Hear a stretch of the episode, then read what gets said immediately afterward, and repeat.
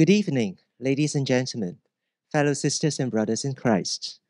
Welcome back to the fourth and final lecture of this year's Josephine So Culture and Ethics lectures. In this session, our distinguished speaker, Reverend Dr. Christopher Wright, Langham's Global Ambassador and Ministry Director, will continue to speak to us on the relevance of the Old Testament to our Christian faith. In the previous three lectures, he finally elucidated for us how the Old Testament may bear on our understanding of our Christian identity, missions, and ethics. Tonight, he will stretch our horizon a bit forward and cast a look into the future. Tonight's topic is the Old Testament and Christian hope. Where will it all end? Over the dinner, I confessed to Dr. Wright that the Chinese translation are written by me. So all the distortions and mistakes were on me. Accompanying our speaker on stage tonight is our Emeritus President, Dr. Stephen Lee. Dr. Lee shares the same enthusiasm as our speaker in helping Christians to reckon the Old Testament as an indismissible part of their faith. Some 20 odd years ago, I listened to one of his talks on a cassette tape. Do you know cassette tapes ever existed on this earth? No, okay. and the title of his talk is A Bible with Only the Upper but No Ground Floor. 只有楼上没有楼下的圣经 In which he explained that our Christian faith is grounded in both the Old and the New Testament. As for tonight, Drs. Wright and Dr. Lee will have a dialogue on this interesting topic Old Testament and Christian hope. Dr. Knight, Dr. Wright will give his first uh, lecture, uh, will, will give the lecture first, a 25 minute speech, followed by Dr. Lee's response of about the same length. Then they will further exchange their views uh, for, an, for another half an hour, and then the, fight, the, the discussion will be open to the floor. So for the time being, you may ask our ushers for a piece of paper or a note, a piece of note to write down your questions or thoughts. And without further ado, let's welcome Dr. Wright.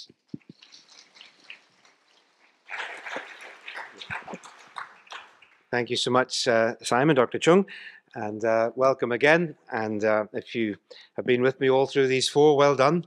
Uh, it's a kind of a marathon for all of us, but it's good to see you again. Let me just get to my right page on the notes. There we are.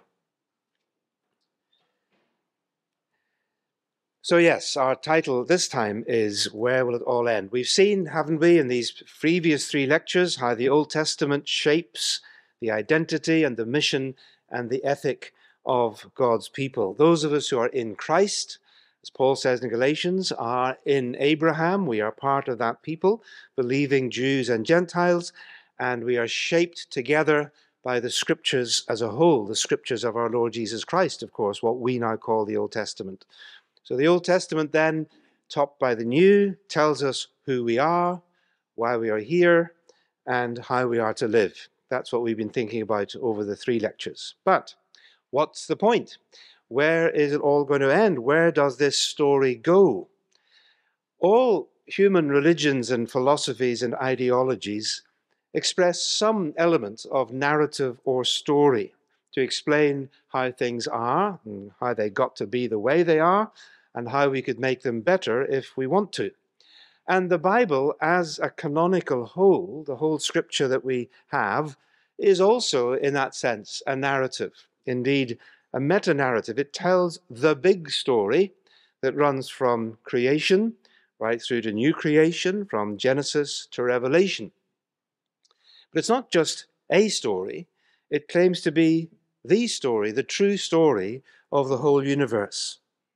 Now, in other places and in some of my books, I've tried to pick up an idea that I first got from, uh, well, originally from Tom Wright and then from Michael Goheen and Craig Bartholomew, who talk about the Bible as rather like a great drama.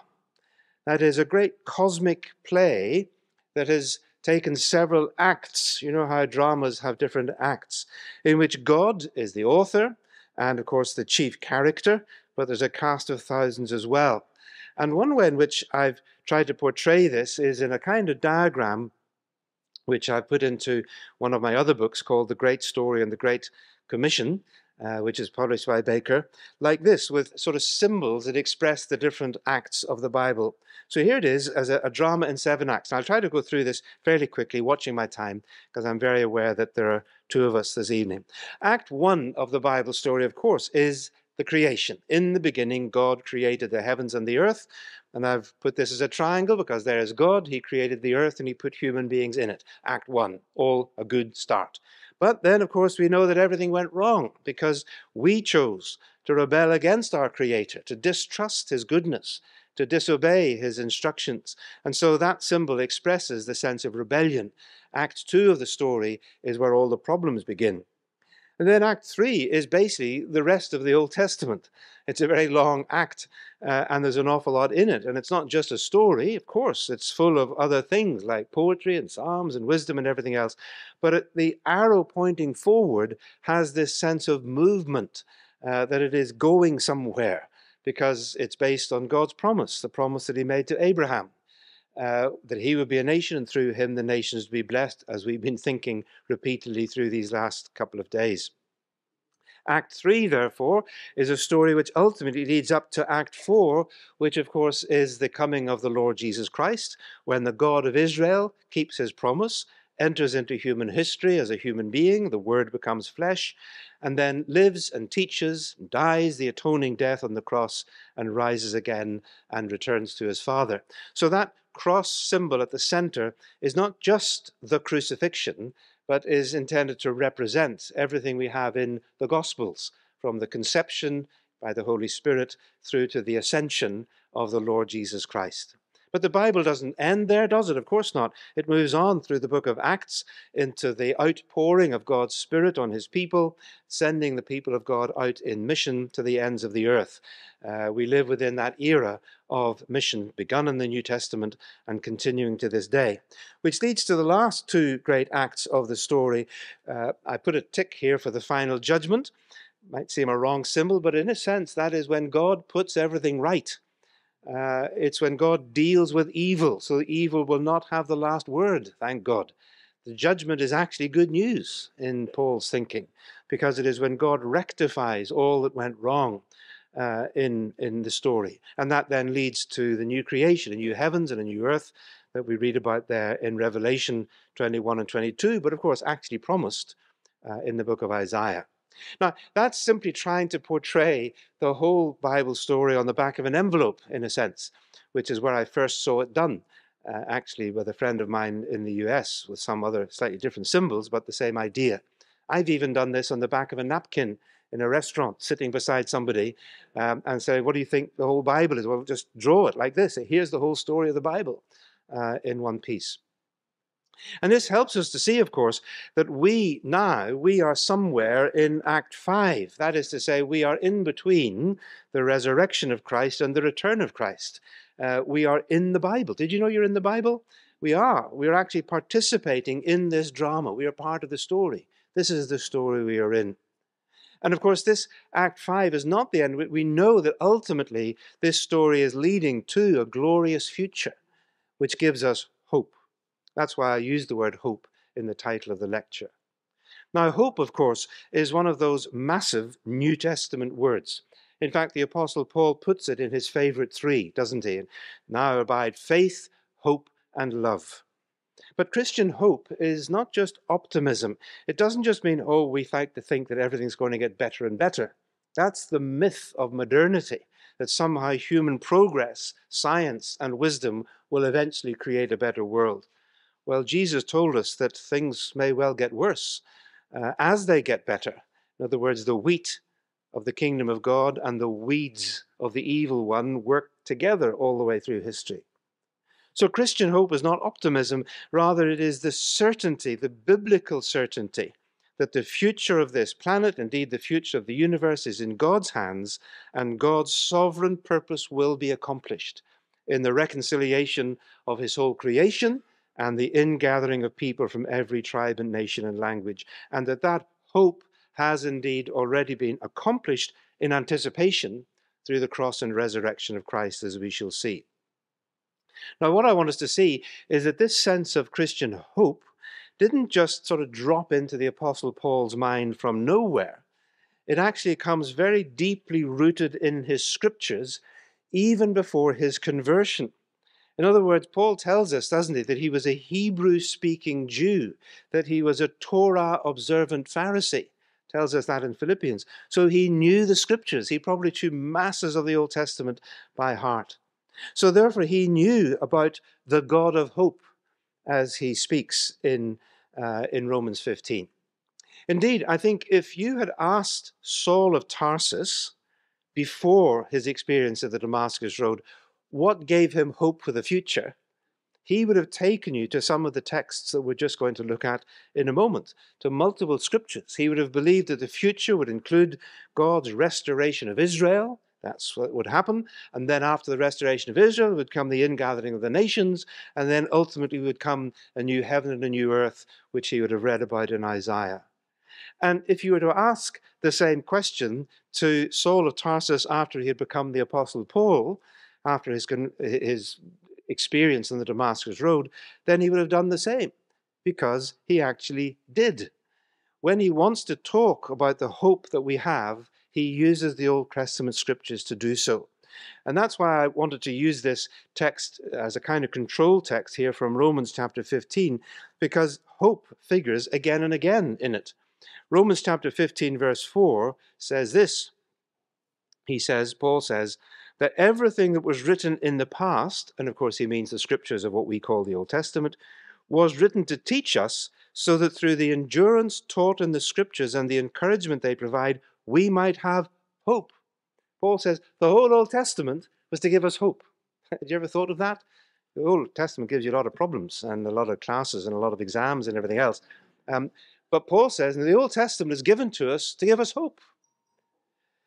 And then immediately in the following verses, verses 8 and 9, he summarizes what I just described as Acts 3, 4, and 5 of the, of the biblical narrative.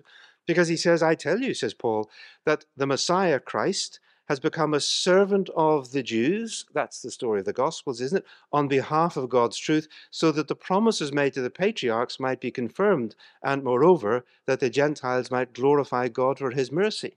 So Paul says, Jesus came as the servant of the Lord that's Act 4, the gospel story there, the cross narrative, as portrayed in Isaiah. But he had come in order to fulfill God's promises to the patriarchs, meaning, of course, Abraham. So that was Act 3 of the drama.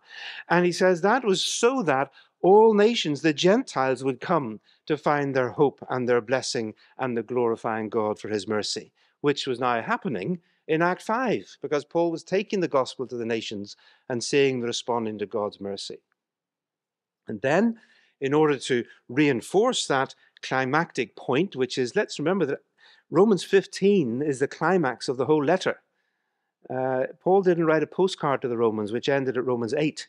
He wrote a whole letter to the Romans, which comes right up to chapter 15 and 16. So let's hold it all together. He said that God's intention, his intention, from chapter 1 was to bring about the obedience of faith among the nations. That's what the gospel is all about. And so, Paul, when he gets to this point, that it's for the glory of God among the nations, throws in four Old Testament quotations immediately afterwards. I referred to this in an earlier lecture from the Psalms, the Torah, and the prophets, all of which speak about the Gentiles, the nations, rejoicing along with Israel, because now under the reign of the Messiah, King Jesus, son of David, they have hope for the future of the world. Here's how Paul concludes that list. Uh, it's in again, still in Romans, uh, sorry, in um, Romans chapter 15. Uh, he says, Therefore I will praise you among the Gentiles, rejoice, you Gentiles, praise the Lord, you Gentiles. The root of Jesse will arise, and in him the Gentiles will hope. That's his climax.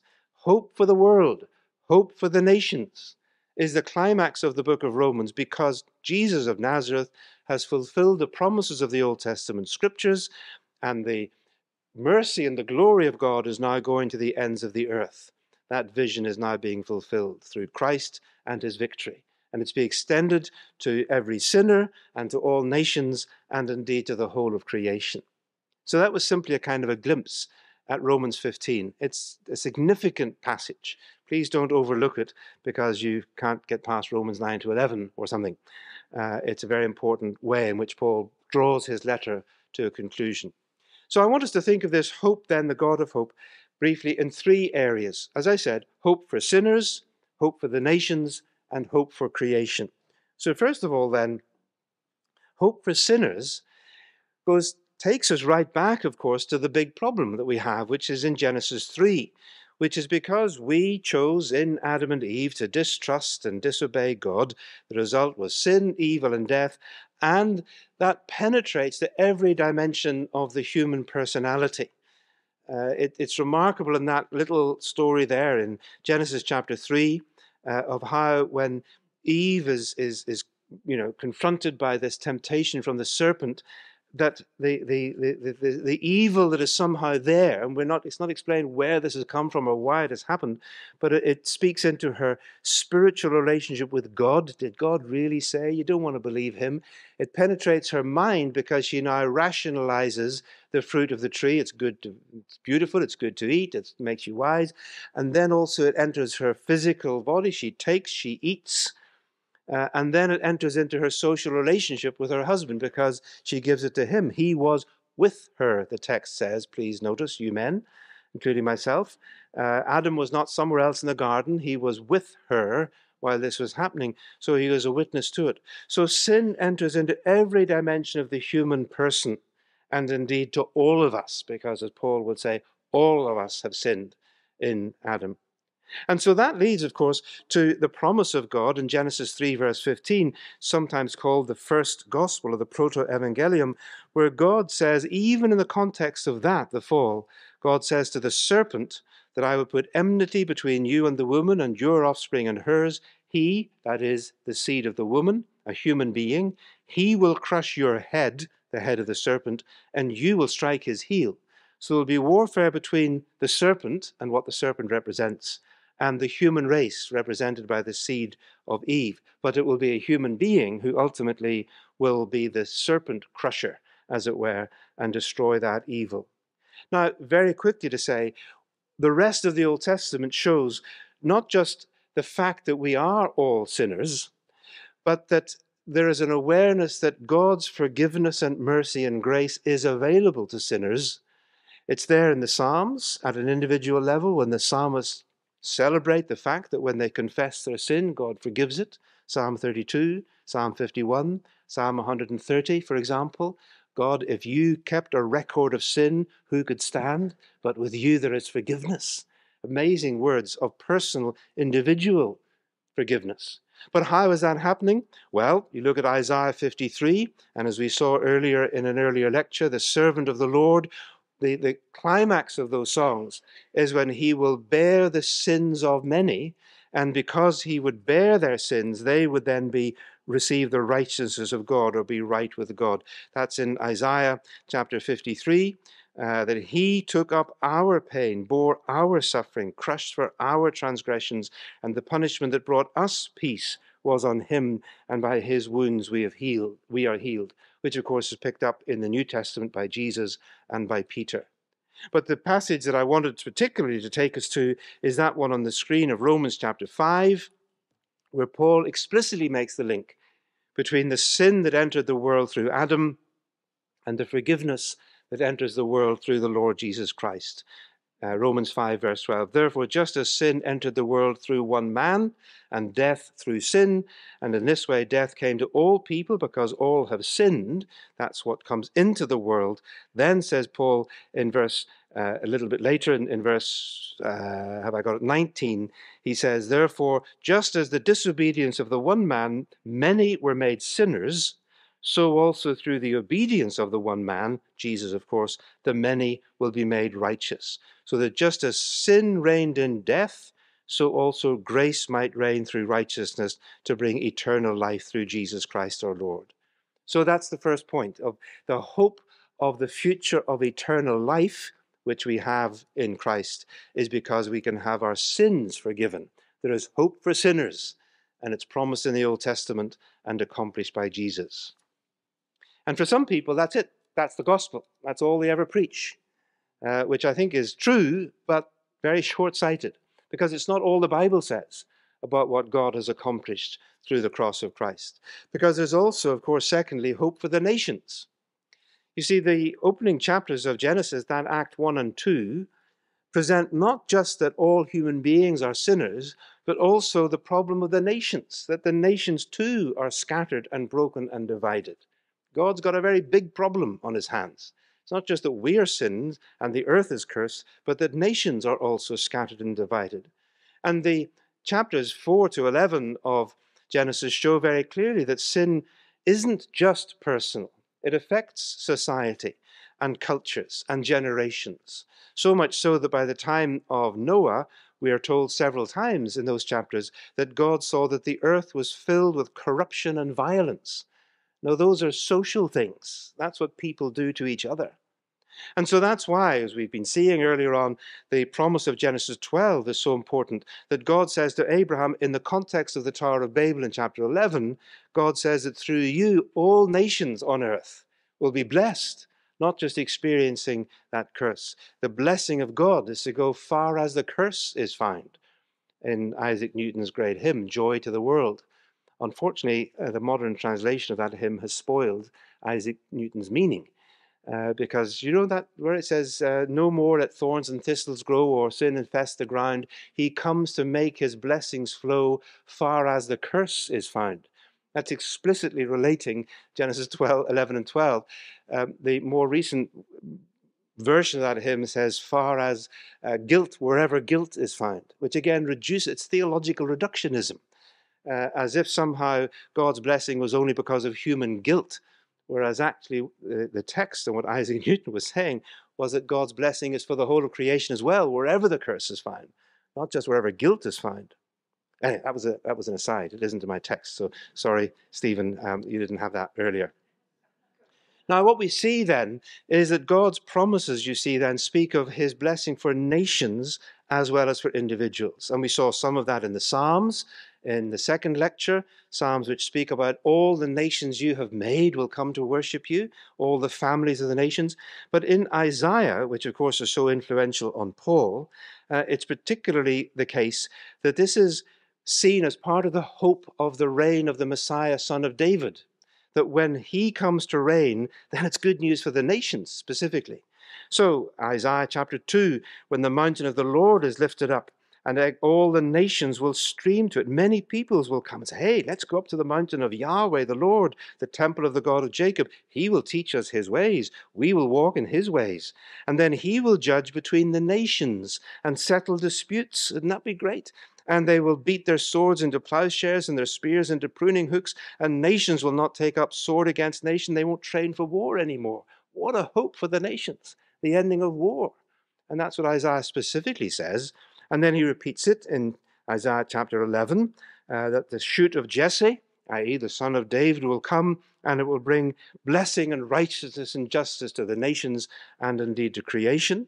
Isaiah chapter 60 speaks about all the nations coming to worship God. And at the very end of Isaiah, in Isaiah chapter 66, we read God saying this God says, That I because of what they have planned and done, I am about to come and gather the people of all nations and languages, and they will come and see my glory.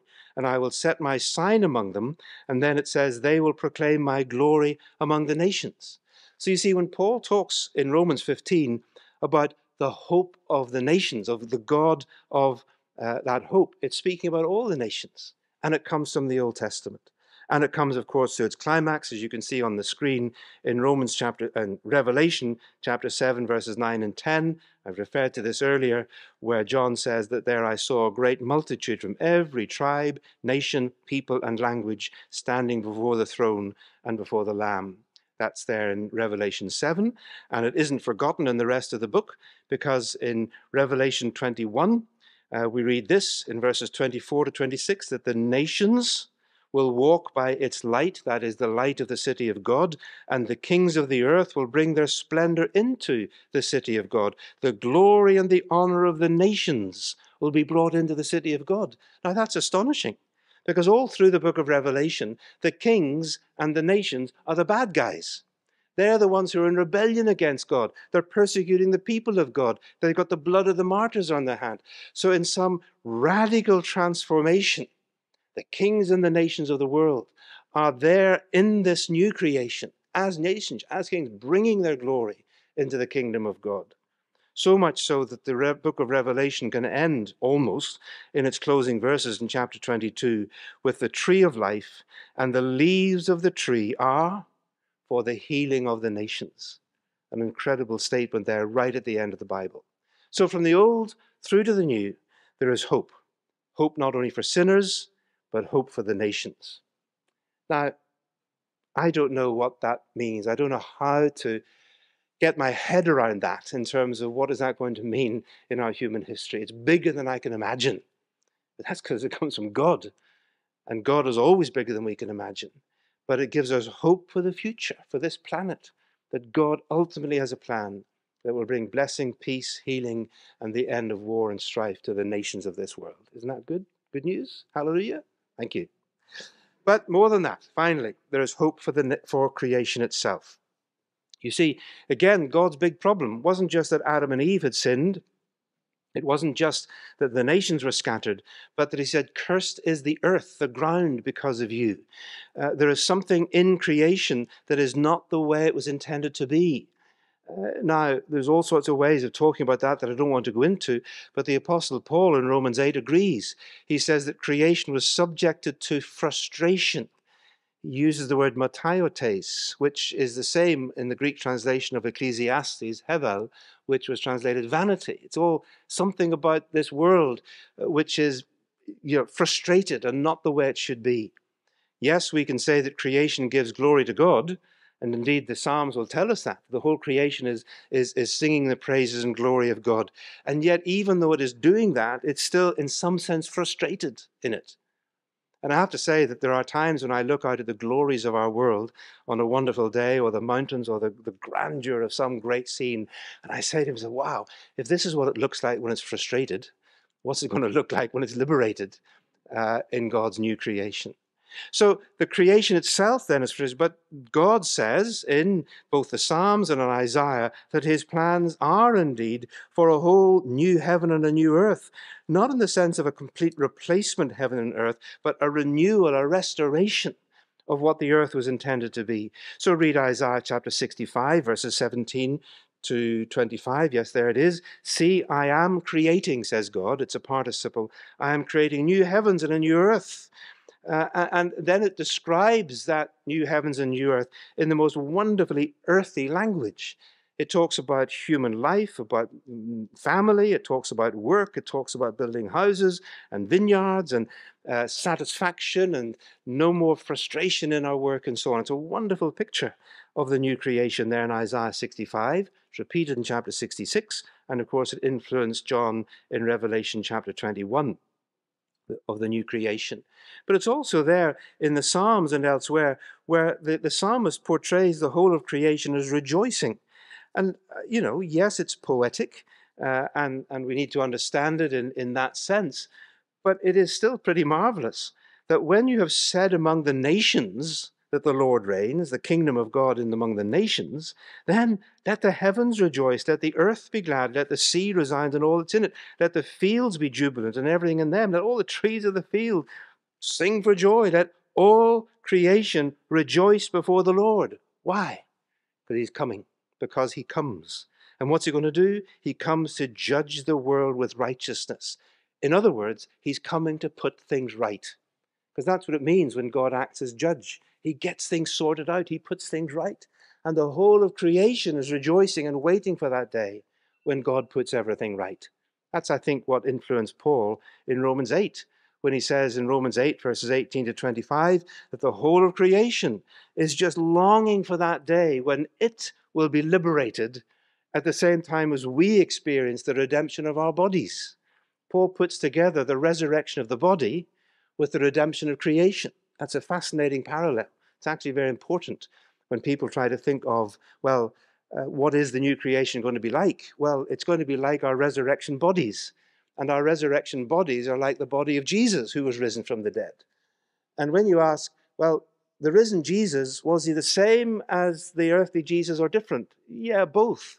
It was the same Jesus. They recognized him. They saw the wounds in his hands and his feet and his side. So it was the same Jesus. And yet, it was a resurrected Jesus. He was in a whole new mode of being in the new creation, the first fruits of the new creation.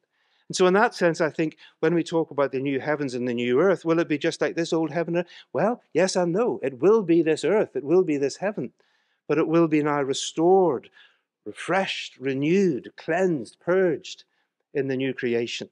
That's what I think Paul is talking about in Romans 8. And he says that's already been accomplished in Colossians chapter 1, verses 15 to 20. That marvelous passage where Paul, it's just incredible what he says. About five times he talks about all things, all things in heaven and earth. He couldn't make it any more clear that he's talking about the whole of creation. And he says Christ is the origin, he's the head, he's the source, he holds it all together.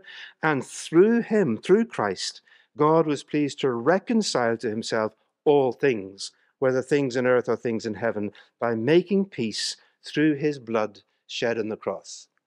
Have you ever thought about that? That the cross is cosmic in its scope. It brings me salvation, brings you salvation.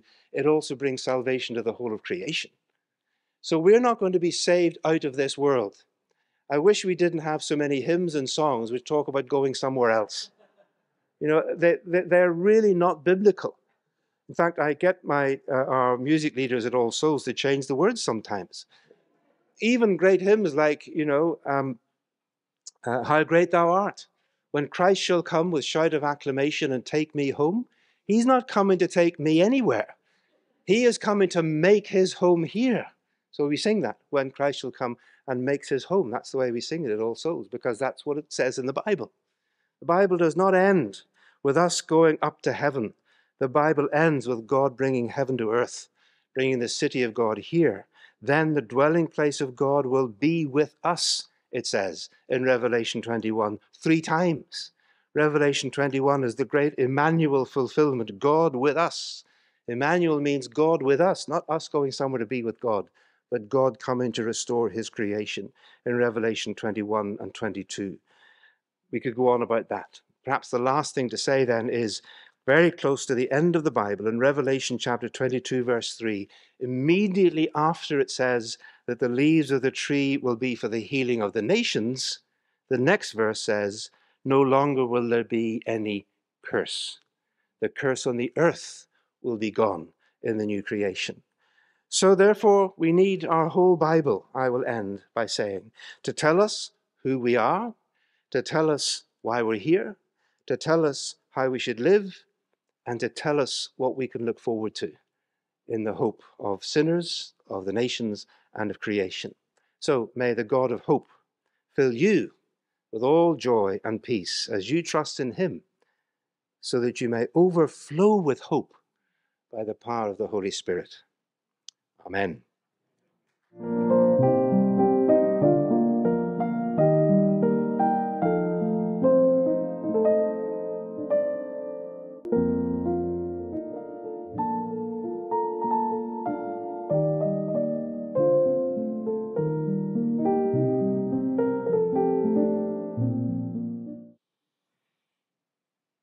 Let me begin with a belated yet warm word of heartfelt welcome to our good friend, the Reverend Dr.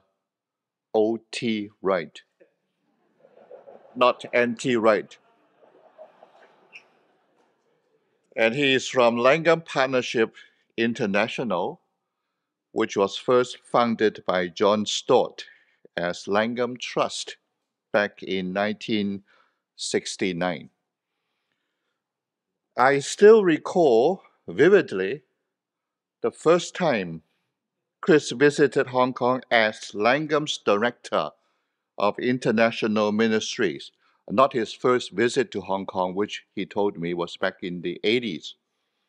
Now, that was 19 years ago, 2003, when I had the honor and privilege to welcome him in the capacity of a Langham Scholar and the first board chairman of Langham Foundation Hong Kong.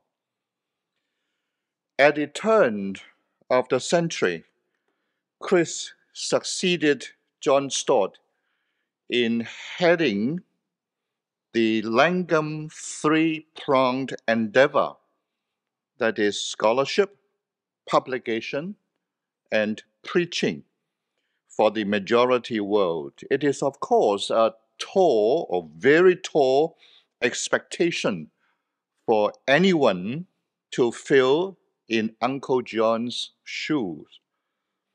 Yet, the past two decades have allowed us all to testify in Chris not just a competent and generous leadership within the parameter of the evangelical Langham family, but also a biblical and missional impact on the global Lausanne movement, grounded by a sustained and focused effort in research and writing for the English speaking churches worldwide and beyond.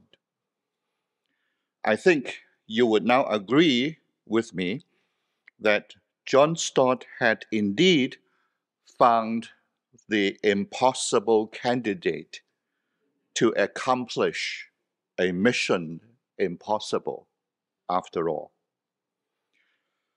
My presence here this evening is to conduct a dialogue with our distinguished speaker on the topic of the final lecture, the Old Testament and Christian Hope.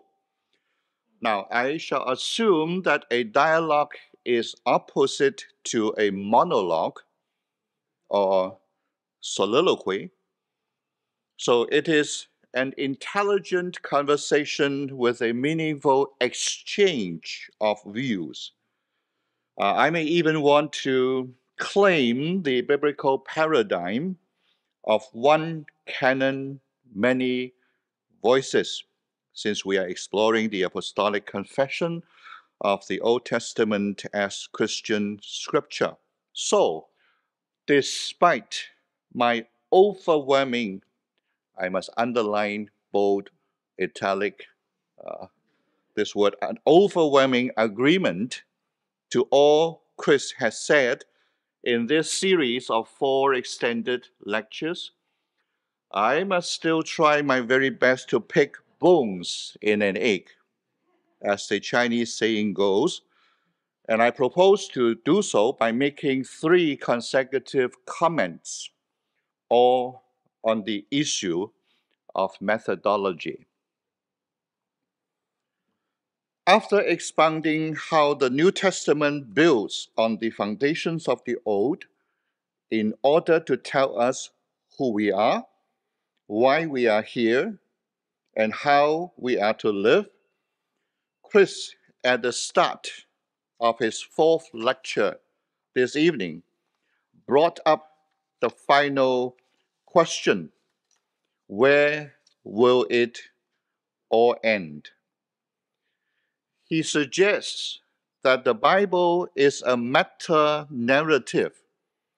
It tells a big story that runs from Genesis to Revelation, from creation to new creation.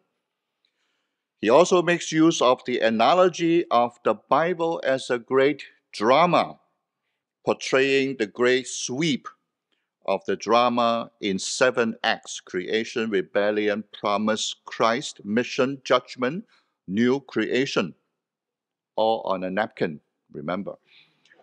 It is on this analogy of the Bible as meta narrative or a drama in seven acts that I would like to raise my first comment. Now, in his monograph, Dominion and Dynasty, a theology of the Hebrew Bible, published in 2003 by Apollos and InterVarsity Press, A Canadian scholar, Stephen Dempster, argues that despite its undoubted literary diversity, the Hebrew Bible possesses a remarkable structural and conceptual unity. Readers may hence find a comprehensive narrative framework which provides an overarching literary and historical context. Don Carson, another world renowned New Testament scholar who is also the series editor, is of the opinion that Dempster's reading of the storyline of the Old Testament is fresh, provocative, helpful. The book comprises nine chapters. And between his introduction, chapter 1, and conclusion, chapter 9, Dempster reviews the storyline in the middle six chapters, following the order of the Hebrew canon. The narrative storyline begins from Genesis and continues in the other four books, that is Exodus to Deuteronomy, after Torah, and the next four books, Joshua to Kings, of the former prophets. He gives this first part of the biblical narrative the theme Dominion Lost, the Rise and Fall of Israel. The second part, Dempster's labels as retrospect and prospect, a stump and a shoot. And he calls this middle part, interestingly, a suspension of the storyline. When the poetic commentary begins with the four books Jeremiah, Ezekiel, Isaiah, and the 12 of the latter prophets, and continues into another seven books of the writings. This is the second part. Finally, the third part marks the ending of poetic commentary and resumption of narrative storyline.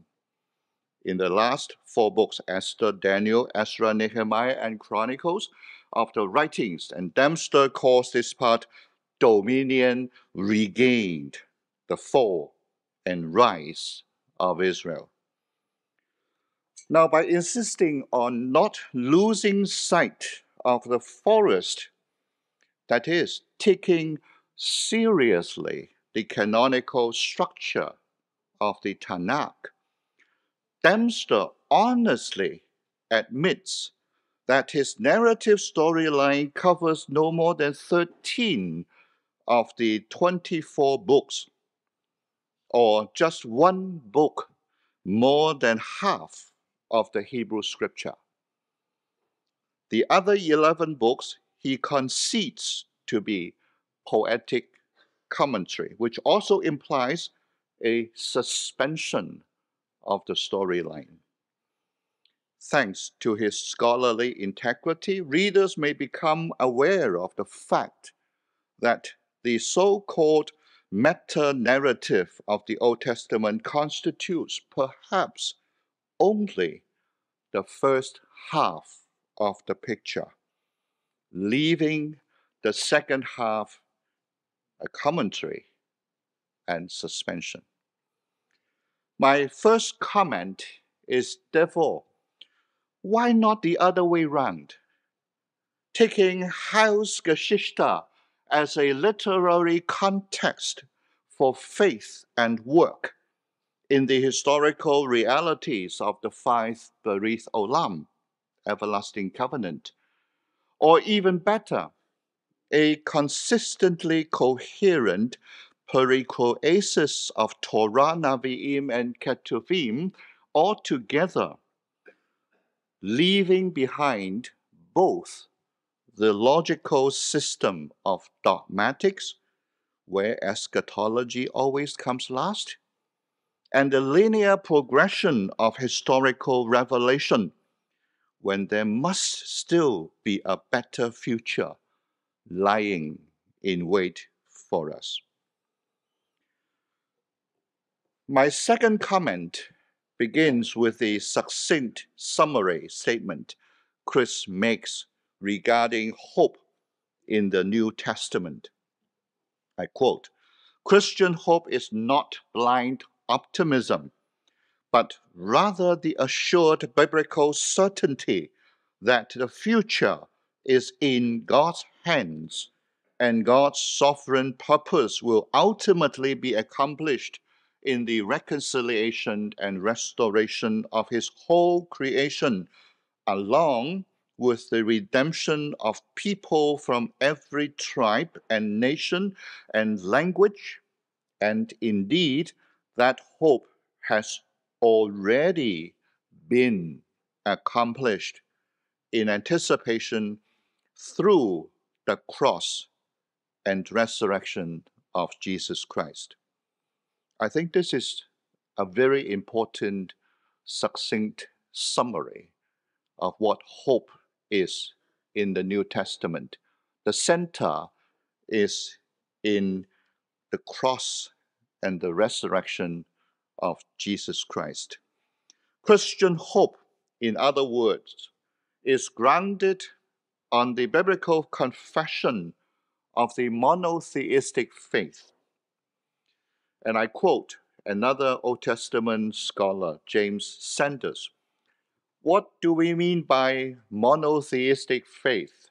He has a very unique perspective on this particular theme. To monotheize, Sanders said, is not, is not to progress or evolve toward monotheism, but rather to struggle within and against polytheistic contexts to affirm God's oneness, both in antiquity and today.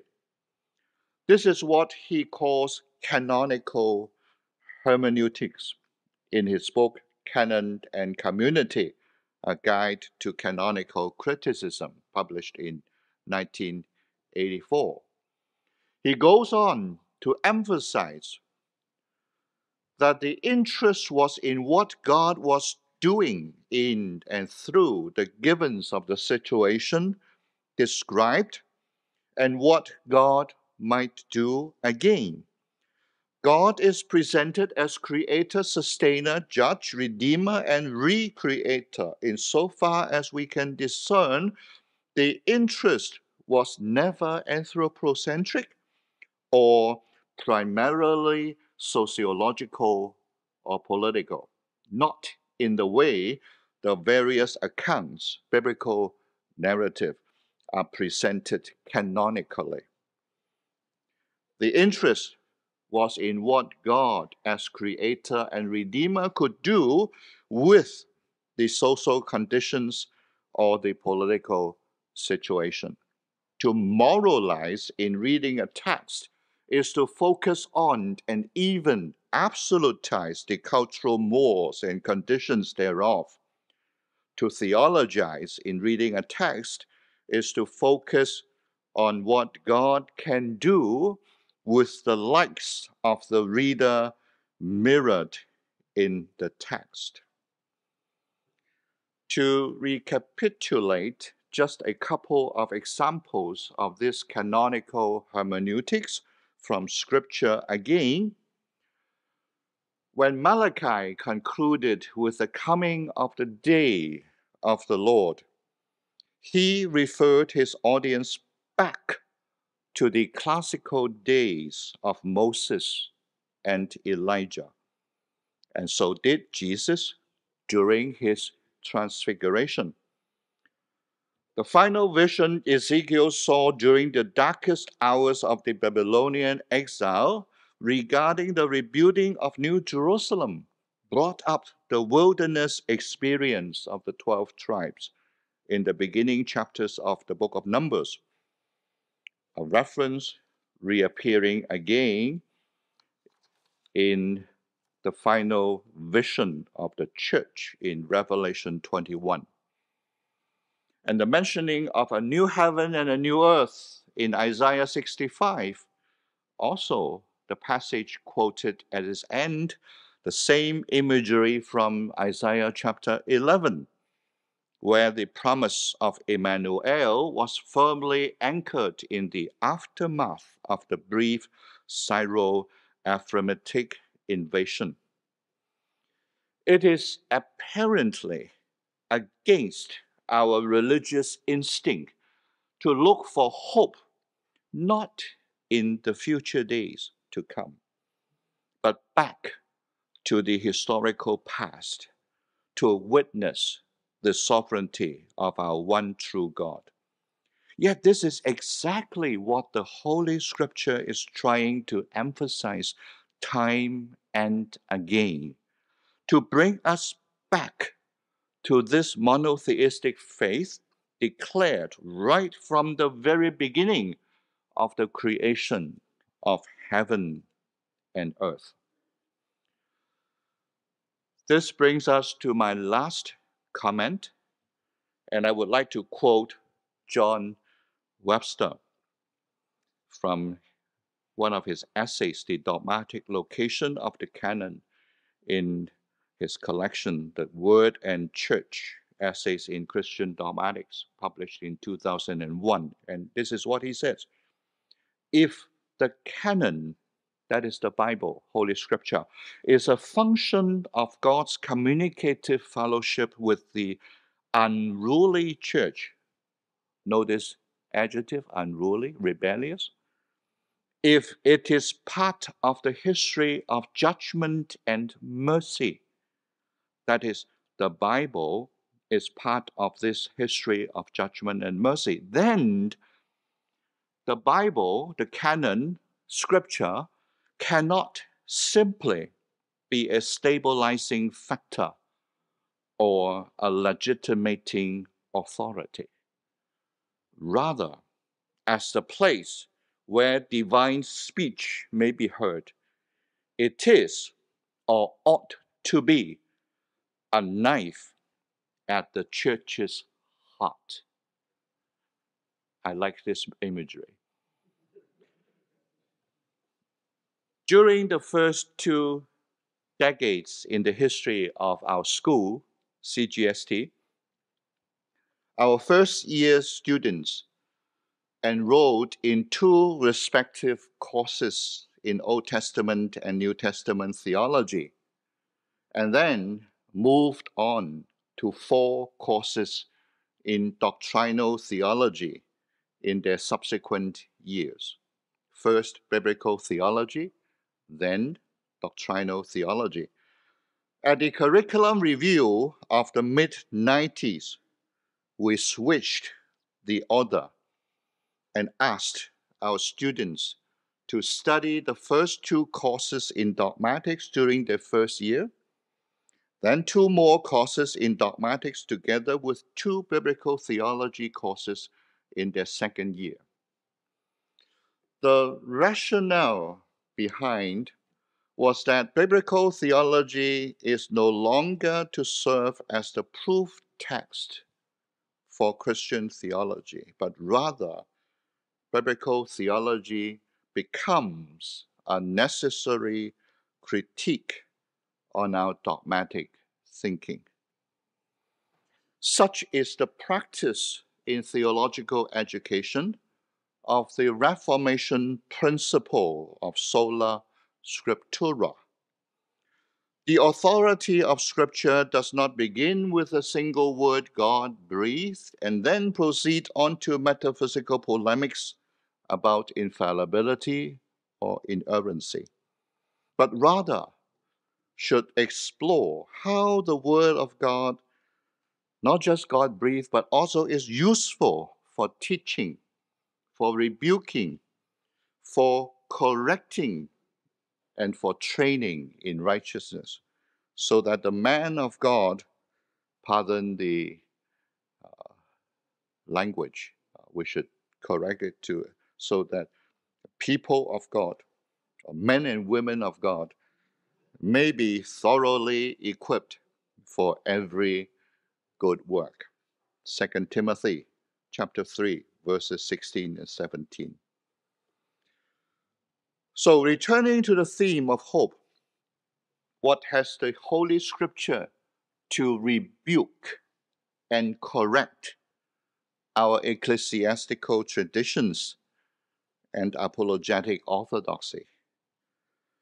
Chris aptly concludes his final lectures in saying that it is the Old Testament that shaped the New Testament's vision of the future, centered, of course, on Christ and his victory, and extended to every sinner, to all nations, and to the whole creation. Let us briefly re examine once more these three foci of hope for sinners, hope for the nations, and hope for creation. Hope for sinners. God rewards the good and punishes the bad. This is accepted by every folk religion.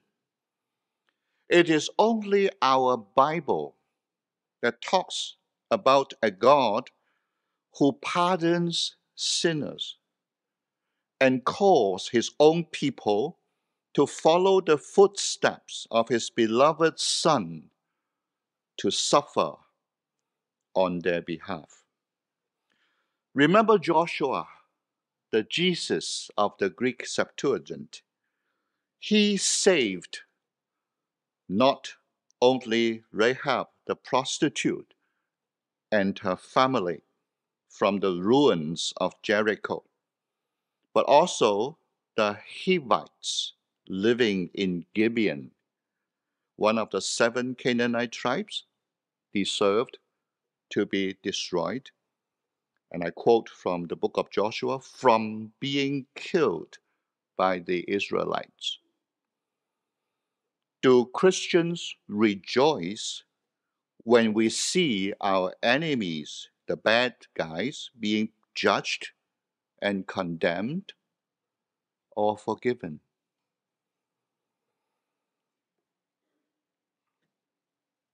Hope for sinners. That is the first focus. Now,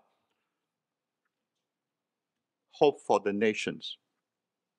To the audience of Prophet Isaiah, that Egypt and Assyria, both arch enemies of Israel, would be blessed by the Lord was definitely a distant hope, if not wishful thinking.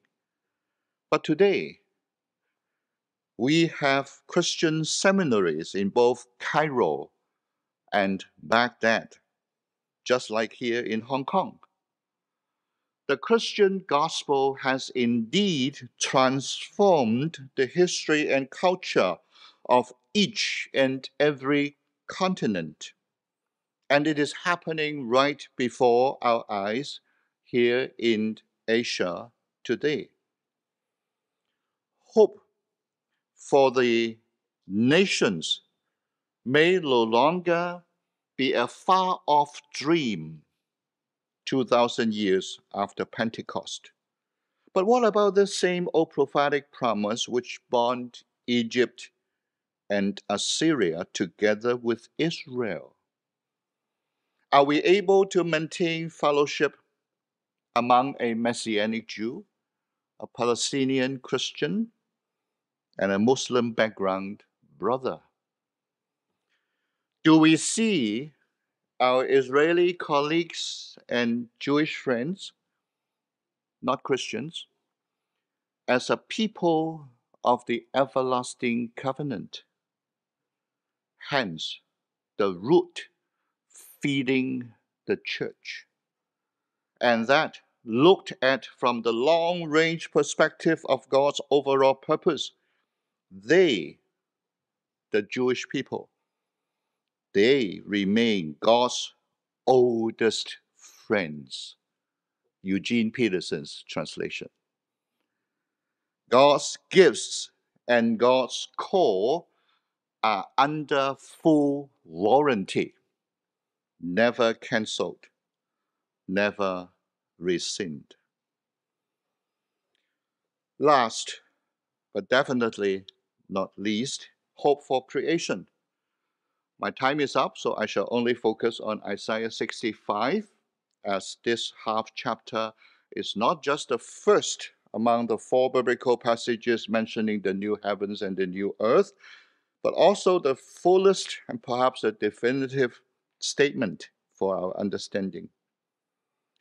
The concluding verse on the wolf and the lamb, the lion and the ox, immediately rings a bell because back in Isaiah 11, verses 6 to 9, the same imagery, metaphor, is applied as an extended metaphor to the Davidic king and his duty to uphold justice among his people. The New Testament tells us our Lord reminds the faithful and wise servants to carry out their appointed tasks while waiting for the Master's return. Christian hope is not blind optimism. Amen. Nor is it passive waiting, keeping our fingers crossed that everything will get better and better and turn out okay in the end. No, our hope is integrated indeed with our mission as well as our ethics, as it is grounded in our identity. Yes, faith in Christ Jesus, love for all the saints, and hope in heaven, Paul's trio or trinity uh, in Colossians chapter 1 but all three never, no, not in a far distant future, but right here and now. Remember in First Corinthians, it is not hope that comes at the end, it's love. So thank you, Chris, for a series of very biblical and uh, thought provoking lectures. Uh, I'm trying my very best to find bones in an egg, uh, but I'm doomed to failure, of course. Uh, so uh, I'll hand the time back to Chairman.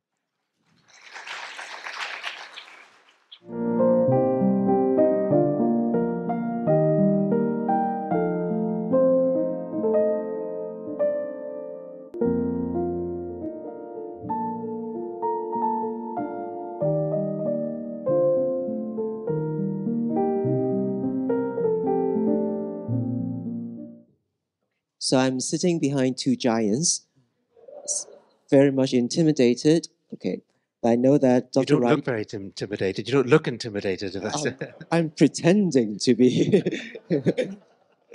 to be not okay. But um, so um, Dr. Lee has already summarized very well um, Dr. Wright's uh, lecture. I just want to recap a bit about what Dr. Lee has said. I think the three bones, well, crudely, crudely saying, okay, I, I haven't sought his consent, so I may be wrong, okay. But the three bones uh, that Dr. Lee has picked are somewhat related to the canon. The first one is about the canonical shape, and the second one is about the canonical direction of influence, okay, not going to the, to the end, but referring back to the center, back to the Torah. And the last one perhaps is about the canonical authority. Okay. So, um, Dr. Wright, um, about these three bones, uh, how do you find them? Do you find them tasty or? I was thinking today at lunchtime when I was actually having a, a chicken uh, meal. I, I was thinking, I, I, wish you know the Chinese would learn that there are other ways to carve a chicken than to have bits of bone in every piece you pick out of the plate. Uh, okay, um, I would, I think, want to say that what I've tried to say, what uh, Dr. Stephen has said, are in many ways complementary. Um, mm.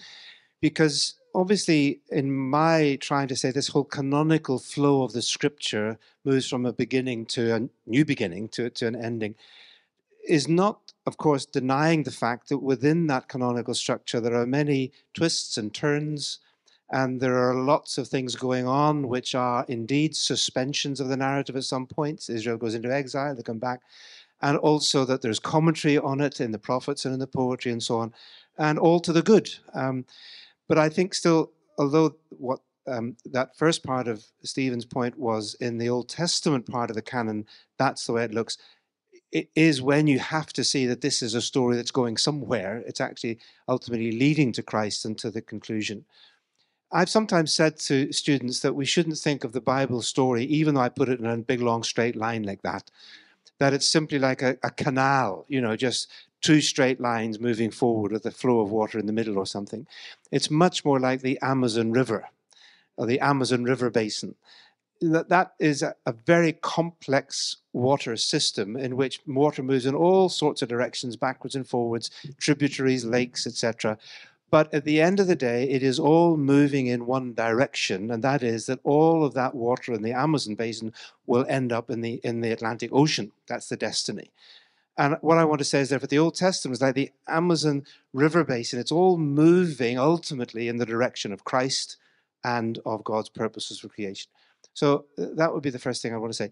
And then my second complementary aspect, I think, to what Stephen was saying is yes, of course, when uh, biblical writers, prophets, uh, narrators, um, gospel writers right through to the Revelation, when they want to look to the future, they always start looking back to the past. They always say, We've got a God who has done some pretty incredible stuff already, and he's still the same God. So he's going to do it again. Um, and so, and, and, the place where that is most obvious is in the very last book of the Bible. You cannot understand the book of Revelation without seeing that he keeps on using language from Exodus uh, and from the Old Testament. This is the God we have. So, uh, and that's why in my earlier lecture, one of the lectures anyway, I said that God's people, Israel and Christians, are people of memory and hope. Uh, without memory, you don't know who you are. That's why Nehemiah Ezra in the post exilic period do so much to preserve that memory of who this people is. This is the people of, of Yahweh, the God of the Exodus. It's when you have memory remember what God has done for you, that you know what God will do in the future, and you have hope for the future because this is the God you have. Uh, so that constant oscillation between using the past as the basis of hope for the future. Uh, and that's where I think I would certainly agree with what um, Stephen was saying. Is that okay for the moment? Is that okay? but one, one thing you point out is hope is not built on uh, what we see um, in the distant future. But partly, partly, hope is also built on what our memory of God's work is. Am it, I right? Yeah, yeah, it is built on the memory, but it is also partly an imagination of the mm. future. I mean, that's what prophets are doing. They are, in a godly way, creating a future which does not yet exist. Mm. I mean, when, when the Psalm 96 calls on all creation to worship, to praise and rejoice because God is coming. In a sense, they are, they are describing the world. In fact, the psalm describes the world as a place of equity and justice and righteousness and stability and rejoicing. And we know the world is not like that. But the, the, the, the prophetic vision of the psalmist and of the prophets is able to envision a future world on the basis of what they know God is like and what God wants to do. So it is a combination of memory and imagination. Um, and it always will be. I mean, maybe I can put. Can I? Can I carry on for a moment? Sorry. Oh, sure. Um, I must apologize. of cutting you short by half a time. No, no, no, no, no. It's all right. Please. Um, the fact that we cannot imagine what the new creation is going to be like, apart from what the Bible tells us in Isaiah 65 and Revelation, so on, is not surprising because we aren't there yet. And we cannot conceive something that is beyond our capacity to conceive it.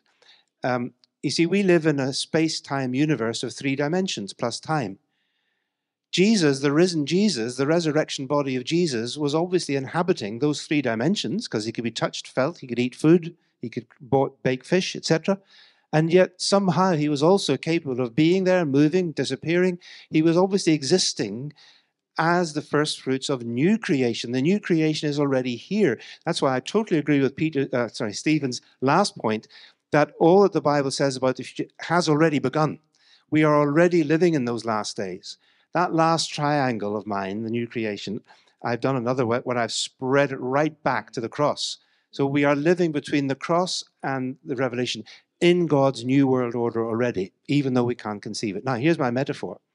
I love the fact that in Romans 8, Paul talks about the birth analogy. He says the whole creation is groaning now, yes, but it's groaning with the pains of childbirth. In other hmm. words, the new creation is already being birthed in the womb of this old creation. Now, that's a fascinating metaphor because here's why Paul talks about the resurrection body. Now, can you imagine two babies in the womb, twins in the womb, right? And one says to the other, okay, this is imagination, right? one says to the other, hey, do you believe in life after birth? You know, we hear all this rumors about light mm-hmm. and air that you breathe. Do you believe all that stuff? And the others, oh no, no, no, that, that's just a myth. That's just, you know, to keep you happy. This is this womb is all there is. You know? There's nothing more than amniotic fluid. Just enjoy it, live, you know, because eat, drink, be merry, because tomorrow we get born. That's it, we're finished. Okay? now, you see, the, the baby in the womb cannot conceive what it's like to be outside the womb, even though it has all the facilities to do so. Because babies in the womb, they've got eyes, they've got ears, they've got lungs, they've got the abilities to live in a world that they don't yet even, can't even yet conceive. That's why birth is so traumatic, okay? Uh, that's, you know, that's why we come out of the womb kicking and screaming and crying because we suddenly, in a world of light and air and breath and somebody banging you in the back to make you cry. Um, now, Paul says the new creation is as different from that as the birth. Is it the same human being? Of course it is. The baby in the womb is the same person that will get born and live in the world. But there's a huge birth is an actual moment of change, isn't it? That's why we call about the date of birth. You know your date of birth, not the date of your conception, even if you knew it. The date of your birth, even though it's actually nine months early when you started, okay? So we are living now, as it were, in the womb of what it's going to be like to be in that new creation.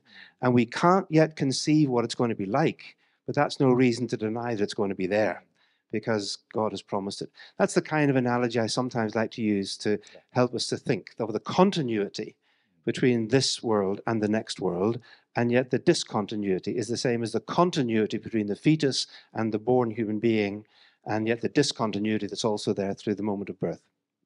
Does that help? Yes, the conception of conception, right?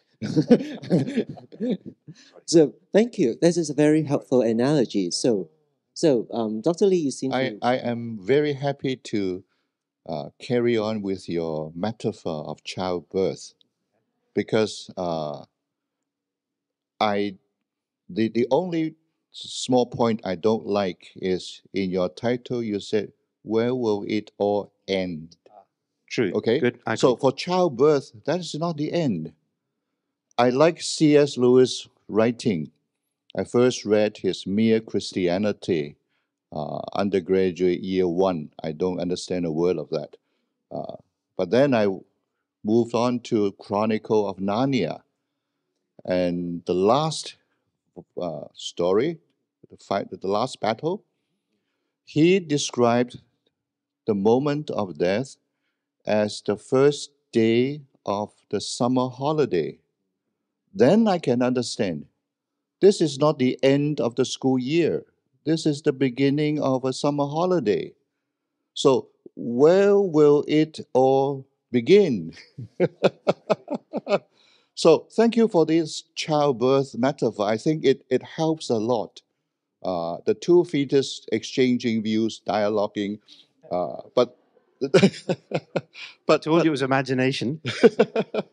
but we are going to begin, not to end. So this is uh, in, indeed, uh, I, I think that the, the crux, uh, key. So I'm not saying that this world is not important. So memory or the whole Bible is about this life. It is not about the life to come. Uh, but we are still waiting for the beginning, the childbirth. I like it. Thank you. Thank you. Yes, we can make a Hollywood movie on that, right? but after you have said that, okay, uh, when will it begin? it starts to make me wonder, why on earth are we here? I mean, so so so what what's what's what's what's that here? Yes, yeah. I, th- I think yeah that that raises the issue of what are we living for now, Yep. and you see that's where our eschatology actually really is important, because if what we see is a new creation in which, as Revelation tells us, there will be no cheating, murder, uh, lies, evil, corruption, then if it won't do then, it won't do now. In other words, we are to live now as those who are preparing for that life then. And that doesn't only mean in the ethical sense that I've got to be negatively careful how I live because I'm going to be in heaven or new creation. It also means, and this is where I, I, I- I didn't really give enough time to the idea that I referred to, where in Revelation 21, where John says that he saw the kings and the nations bringing their splendor, their wealth, their glory into the city of God. Now, what on earth does that mean? Well, I don't think it means that it just will happen to be the presidents and kings and prime ministers who will happen to be alive when Jesus comes back, that they're going to be marching into Zion before the rest of us. I think what it's trying to say is that what is the glory and splendor of kings and nations? It is the accumulated civilizational accomplishment of the human race. We are capable as human beings of creating enormous, vast quantities of glory and splendor, all riddled with sin and selfishness and pride and greed and immorality and lust and everything else. But the accomplishments of human beings made in the image of God are phenomenal. And I think what that passage is telling us is that the new creation is not just going to be a kind of blank slate in which God looks at everything human beings have done through the last whatever 10,000 years it is and say, oh, just toss all that in the trash can. That's all for the incinerator. Let's start afresh.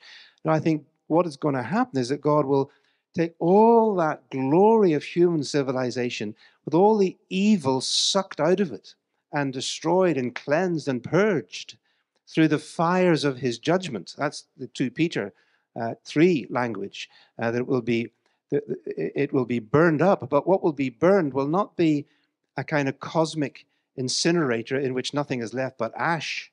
It'll be like a cosmic smelting furnace in which what is consumed is the dross and the rubbish, the sin, the evil, and what is left is the glory and the splendor of human creativity in the image of God, now glorifying God in the new creation. What does that mean? It means that your work, the daily work of Christian of, of people, will actually contribute to that new creation. That, that what I do in this life, in my work, will somehow have a redeemed place in God's new creation. That gives value, it gives meaning and significance to ordinary, everyday work. There's a book written on that by Darrell Cosden called The Heavenly Worth of Earthly Work, uh, no, The Heavenly Good of Earthly Work. I think that's the title.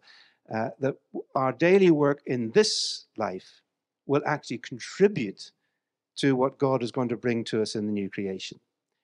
Again, don't ask me how. I, I don't know how the report I've got to write next week, or you know, the street you've got to sweep, or the food you've got to cook. How that I don't know, but God has the capacity to redeem and to restore. And I think that's a very encouraging view of eschatology, not just all floating off to heaven when we die. Uh, it's much more positive than that, much more earthy than that, uh, much more fulfilling than that. So we are preparing furnitures that could possibly You could say we, we are, we're certainly the population of the new creation already living in this creation. That's what the church is. We, we are the people of the future. We are on the right side of history. okay? Uh, we are living in God's story. Um, so it's not the the real world is not out there as we sometimes talk about, you know, the world out there. That's the real no. The real world is God's world, the new creation, and we are populating it. And if you like to put it, we are building the furniture for it already. Uh, we are contributing to the glory of the kings and the nations who will bring their glory and their splendor into the city of God. Dr. Lee, do you have anything? You have reminded me of my theology class back in New College, Edinburgh, uh, 79, 80. Uh, so quite some times ago. But uh, you said, don't ask me how. We were asking that question, and the dogmatic discussion was that God became human. Logos sarx egeneto. Remember that Greek phrase? And the resurrected Christ is with his body, not just the spirit or the soul. So he carries his scars, as you said, into eternity, back into the Trinity. That is fascinating for, for a year one theology student. But I, I, I can vividly remember the discussion in class. Uh, that gives meaning, significance, and eternal good value to our fumbling around or uh, that is also why uh, this afternoon if i were to say something in dialogue with you i would bring in luther's uh, the spiritual use of the law ethics uh, because you, you have expounded so well the original use of the law calvin uh, but luther came first and he said, "You can't do anything. You it is it's failure." So repentance means don't trust yourself. Uh, it is all in Christ. It is the the the, the cross. Uh, I think that complementary reality uh, is hope. Uh, we try our best, yet we failed. But this is the gospel. Uh, this is incarnation. Uh, this is eternity, uh, not a remote future, a pie in the sky, or the people's opium. No, this is reality.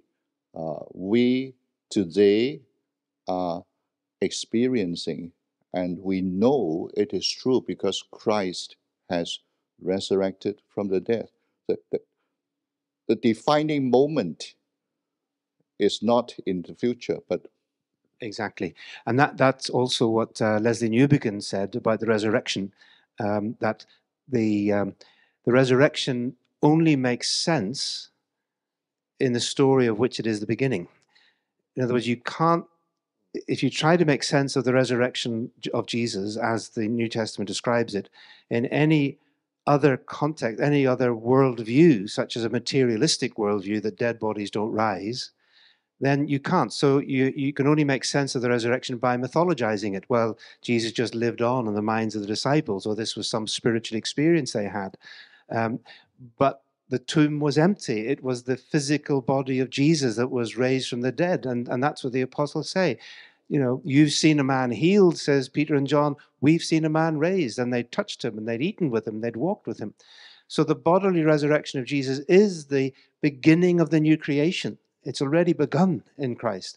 And therefore, Paul can say in Ephesians this mind boggling thing that we are raised with him, that we are already seated with him, Paul says, in the heavenlies. Now, again, it takes a huge leap of imagination and faith to say that I still live in this world. I'm still a fallen, sinful human being in this overlap of the ages. I'm still living in this old world, but I'm already also living in this tension of being a citizen of the kingdom of God and having the resurrection of the life of Jesus in my body, as Paul puts it in Romans. Um, which is also, I think, why uh, not only John is insistent on the fleshliness of Jesus, the word became flesh, and that he was bodily raised, but th- that Paul is also so insistent that, uh, that, that that's what he now lives, that the, life I live, I live by the Christ who lives in me, uh, that we are indwelt by Christ. So I think these, uh, and perhaps I could just come back to your point about the law, Stephen, because I agree with you, of course. Uh, both Luther and Calvin, I think, uh, complemented each other here. Um, that Luther, yes, of course, he recognized that um, a major function of the law is that it exposes our sin. But that's not because the law itself is bad, but because we are. And that I think we need to be very careful about because the, the temptation of Lutheranism then was to take that insight that the law exposes our sin and therefore make the law itself something that is negative, bad, and wrong. We have to be saved from the law. Paul never says that. He said we have to be saved from sin. Um, it's in Romans 7, he describes the law repeatedly as that which is good and life giving and holy. The law is not the problem. The problem is that when the law confronts sin with a capital S in us, it produces death. I've tried to think again of a metaphor for what that means. How can something, Paul actually asked the question, how could that which was meant to bring life have produced death? And then I thought of nuts, peanuts. Okay, sorry about babies in the womb, but this is another picture. Okay, because you know, um, we all know that nuts are good. They're food, they're part of God's creation, they're full of protein. But for some people, nuts will kill you. But the problem is not so much the nut. The problem is what your allergy is. It's, it's in you. There's something in your body which will react to nuts and will slay you. And, and I think that's sort of what Paul is saying is the problem is not God's law. That's good and holy and righteous and perfect. Uh, but the problem is we are sinned. We, we refuse to obey it. So the law functions in that spiritual sense. It drives you to the gospel. It shuts your mouth. It tells you you need to be saved. But thanks be to God that He will deliver us from this. And then it was Calvin who came along, as it were, to say, yes, that's true.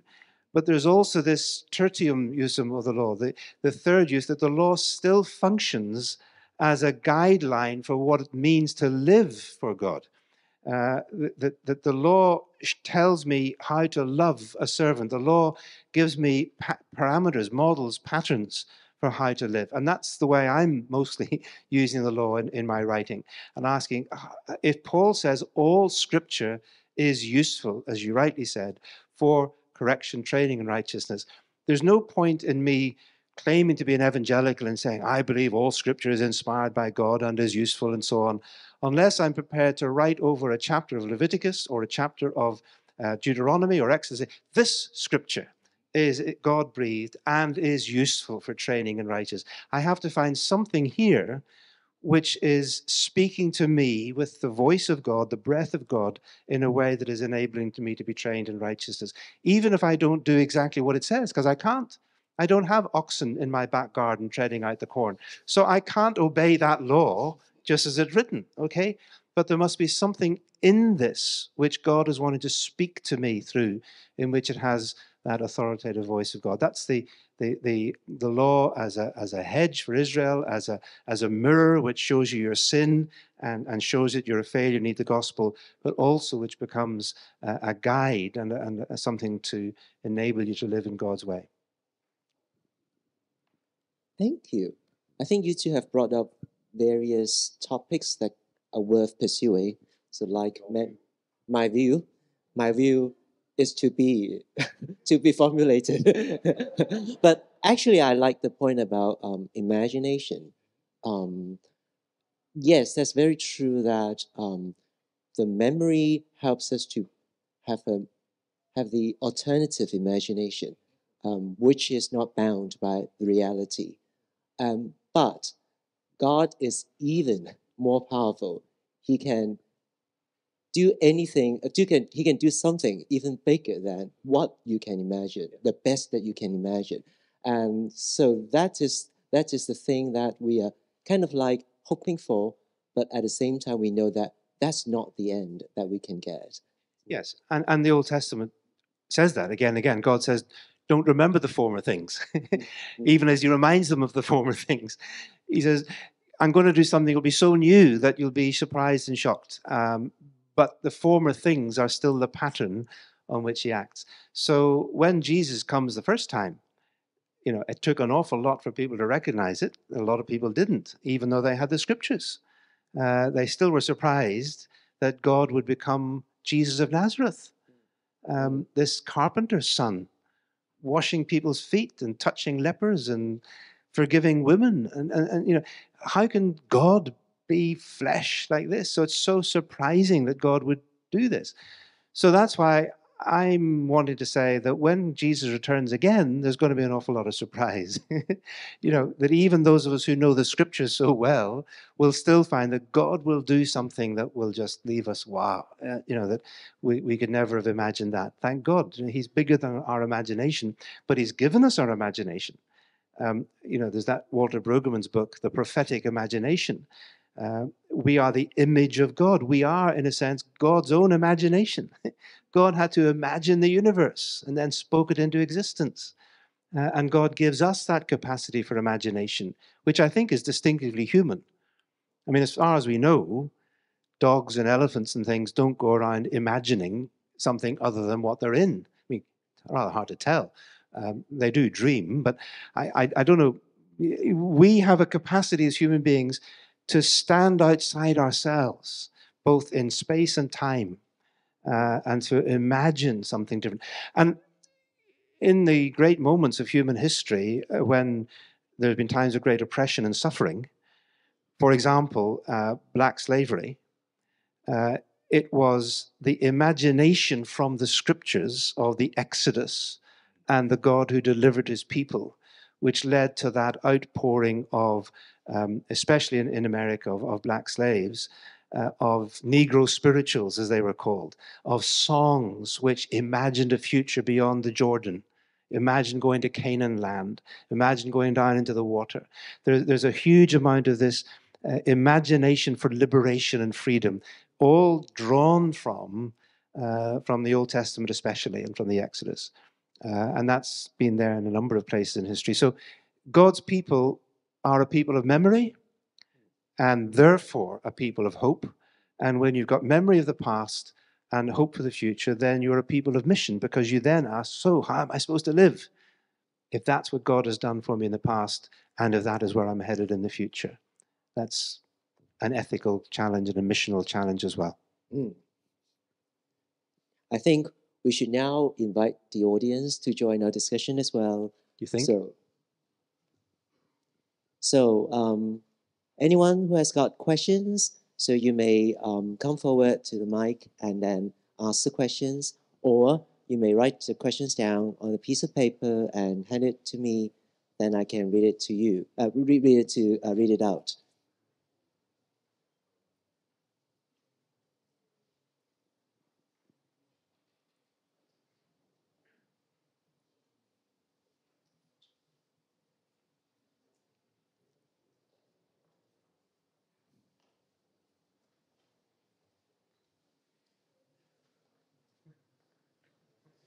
Uh, let, perhaps let me fill in the gap. Thank you both very much. Um, Dr. Wright, you've painted us a picture, an imagination. I mean, it is a reality, but that's in the future. Uh, we are touched by the picture. We are we really want to get there.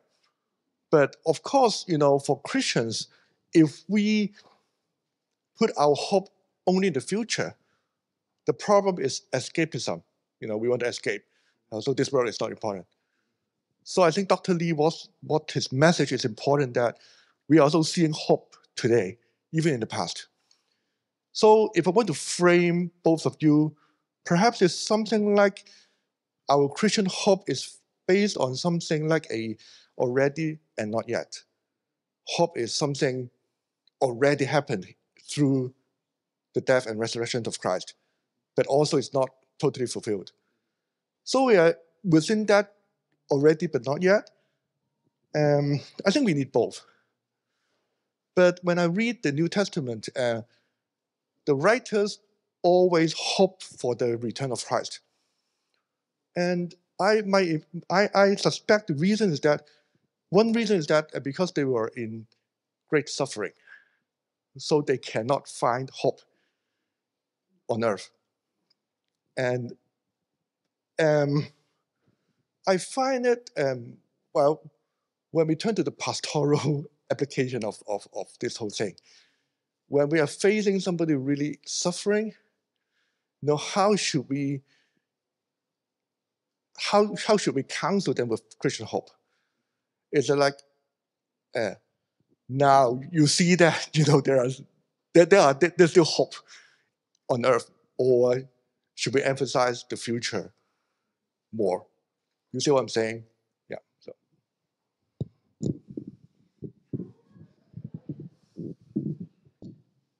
Um, the already but not yet aspect is there already in the teaching of Jesus um, in his parables. So he puts two parables together in, in one of the chapters. Uh, it's in, in Luke, I think he does it, or is it Mark, where he talks about the kingdom of God. What's that like? And um, he says, on the one hand, it's it's like uh, a mustard seed that is sown and it's going to grow very big. So things will start small. So don't worry if everything looks very insignificant, just Jesus and a carpenter and so on. It's small, but it's going to grow. The other one is the man who sows seed in the ground and he gets up and he goes to bed and he does his stuff and he doesn't know what's happening. And by itself, the seed grows and produces a harvest. So Jesus seems to be saying that um, the seed has been planted and the kingdom of God will grow and there will be a harvest. So there is an already, the farmer's done his work, and there is a future. Um, and I don't think that the New Testament writers spoke about, um, uh, you know, the return of Christ because they were only suffering and didn't have hope. They were, but I think it's because they had this assurance of the resurrection that this Jesus whom you crucified, God has raised him from the dead and made him Lord in Christ and therefore he's now the ruler of the kings of the earth, as Revelation says, uh, and the future belongs to him, the present and the future. So they could go out into a world that was always saying Caesar is Lord and say, no, Jesus is Lord, and die for it, because they were willing to recognize that the king of the world had already been crucified and risen. Um, so I, I, think the New Testament, the, the, already and the not yet, you, you, you look at it in Revelation, and there John is in exile on Patmos, probably on his own. He only knows a few Christians, maybe back in Ephesus, whatever it was.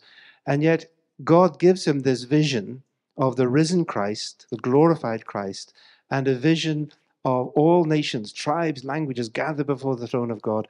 It's a kind of tearing back of the veil to say, this is reality. There is a throne at the center of the universe, and God is on it. And there's a lamb who was crucified in whose hand is the scroll of the whole of human history. And human history is under the control of, of the lamb of god. Uh, and so he gives hope to the martyrs the suffering churches that he writes to because he sees the reality of the present glory of christ. So i think that's the way the new testament expresses it. But i don't know whether uh, stephen you want to add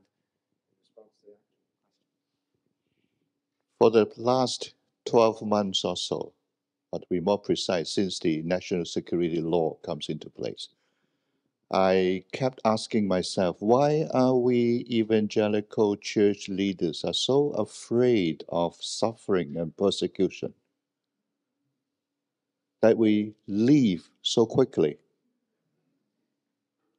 Uh, of course, there are exceptions, but I remember, I recalled back in the 80s when Eastern European Christians came out. And the first question they asked, why are you Western Christians not being persecuted all the time? It's the other way around. So, in our faith, uh, is it a kind of do it yourself, IKEA furniture building game? It's all we are doing things. When we cannot do anything, then we give up and leave. Uh, or is it a trust in the one true God in spite of our own, was it frustrations, failures? Uh, I think the Old Testament talks more about failures than success. I don't know whether this is true in the Psalms. Uh, I mean, uh, you know, laments uh, more than praises. Uh, so you talk about the meta narrative is a it, is a story of failure. It's not a, a story of success. And you you you you you read the book of Acts. Uh, it's not the church, you know, practicing mission, but its persecutions, its arguments, its uh, or whatever. Uh, among these realities, the, the way of the Lord uh, conquers the Roman Empire. Uh, that, that seems to be the hope, which again I would say not where are we going uh, to end, but here and now, here in Hong Kong today, or uh, putting aside the socio-political, moralistic reading of scripture, uh, but as a cancer patient, uh, I'm faced with this reality every day. Uh, oh, I hope someday. No, no, no, no, no. It's every day, every hour, every minute. And uh, so, yes, Christian hope. I think uh, I, I always want to ask I mean, New Testament colleagues or theology colleagues uh, eschatology, is it always in the future? No. Uh, I remember Carver Yu, our president emeritus, once answered questions uh, on our curriculum because some senior pastors raised his hands and query CGST doesn't have a course on eschatology. Uh, and Dr. Yu stood up. I was a dean. I don't know how to answer as an Old Testament scholar, but he is the theologian at CGST. So he stood up and said, Eschatology permeates every lesson. Uh, has he spoken the same to you? Uh, I remember that, that statement very clearly. So I suppose uh, that, that is the Reformed tradition uh, or the legacy. But uh, and I think our church here in Hong Kong are, uh, are really undergoing something that the Lord has prepared for us and uh, pushed us to reflect and review and self criticism, not criticizing the other side, but ourselves. Can I add one thing about so how in during the present suffering or persecution or frustration, how we may maintain the hope. Um, I think the Psalmic literature in, in this respect help us uh, or provide us with a language how we can talk to God at that in those times so that we may uphold our hope um, and up, uphold our hope in the one um, sovereign God at the same time without um, succumbing to the external pressures. And I think this is um, one of the contribute. I, I think uh, that's why Psalms is so important. I take it you teach the Psalms. oh, sorry. Yeah, no, I, I don't mean to let you know about that. yeah, yeah, no. Uh, yeah, yes. Why did you think? Say what you really think. Um, I want to agree with you because I think the Psalms are tragically neglected in the Christian church. And I speak even, sadly, of my own church, All Souls Church. I keep on trying to get them to use the Psalms more often, to pray the Psalms, to actually sing the Psalms from time to time. Um, because, um, you know, the church through the ages, the Psalms were the hymn book for the church. And as you rightly said, the title of the book is The Praises, and yet the largest category of Psalms within the book of Psalms are laments. But lament is not an absence of praise lament, pr- praise in the biblical sense, is recognizing the reality and presence of God and saying, God, you are there, and I will worship and glorify you. But actually, God, at the moment, life is pretty tough right here. People are laughing at me. I'm suffering, and you're not doing anything about it. When are you going to do something about it? I praise you. I love you. I trust you. I worship you. But it's pretty bad. So the Psalms are willing to protest to God about what's going on. And there's nothing wrong with that. I think, in fact, the idea that Christians should always just be happy and never, you know, never be angry with God or never say anything negative, that's not the way the Old Testament saints behaved. they were quite willing to, in a sense, beat on God's chest or to cry on his shoulder. Uh, and, and, and then to acknowledge him to say, But God, I still trust you. You're still there, even though I don't understand what you're doing or why you're letting this happen. Uh, and so that is this balance between um, recognizing that there's evil in the world and wrong things are being done and things are not the way we want them and it's not comfortable and we may be suffering, and yet somehow being willing to say, in all of that, God remains sovereign, God has his purposes, and God will remember his own people and preserve them ultimately, even through death, even through martyrdom, uh, that you're safe in the, in the hands of God.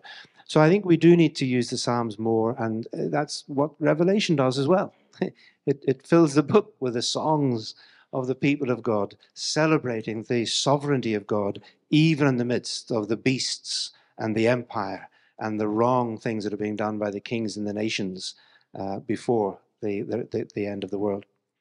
Yeah. Thank you. Sure. So, uh, the next question. Thank you, uh, Dr. Wright and Dr. Lee.